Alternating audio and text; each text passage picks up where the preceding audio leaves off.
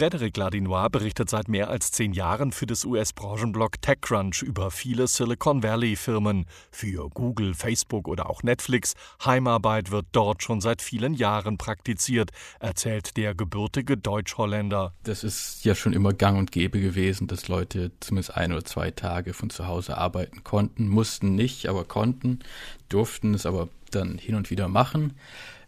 Da haben die die Infrastruktur für, da haben die die Systeme für, das ist kein Problem, das, das stresst da auch keinen. Und der Vorteil ist natürlich auch gerade bei den, diesen Softwarefirmen, dass die meisten einfach ihren Job auch von zu Hause machen können. Wenn jetzt also Firmen in Deutschland dazu gezwungen sind, ihre Mitarbeitenden ins Homeoffice zu schicken, dann rät der Tech-Experte zu einfachen und erprobten Werkzeugen. Ja, ich würde sagen, der einfachste Einstieg sind Tools wie Microsoft Teams oder Slack.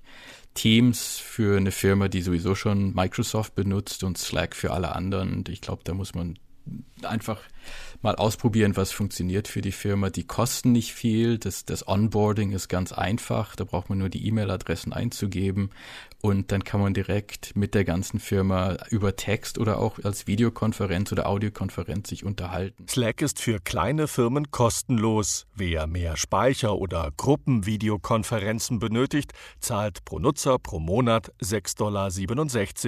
Slack gibt es fürs Handy und alle PC-Betriebssysteme.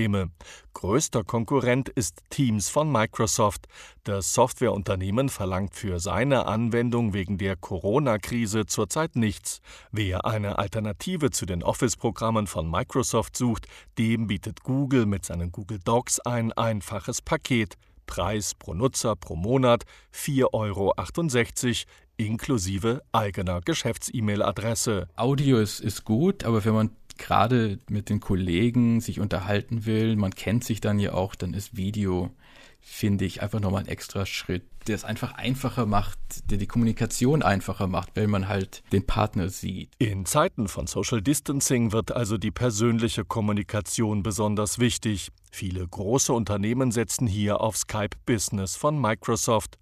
Unter den Tech-Leuten im Silicon Valley ist Skype aber schon lange out. Frédéric Ladinois von TechCrunch empfiehlt die Videochat-Anwendung Zoom. Zoom funktioniert, da läuft nichts schief. Normalerweise ist es einfach, man kann das installieren oder auch einfach im Webbrowser benutzen und es läuft. Und das war oft bei vielen dieser anderen Tools nicht der Fall. Und in den letzten, na, ich würde mal sagen, im letzten Jahr oder so sind vielleicht 90 Prozent meiner Meetings über Zoom mittlerweile und nicht mehr über irgendwelche anderen Konferenzsysteme. In der Grundversion ist Zoom kostenlos und lässt sich bereits prima einsetzen. Videochats sind hier allerdings auf maximal 40 Minuten begrenzt.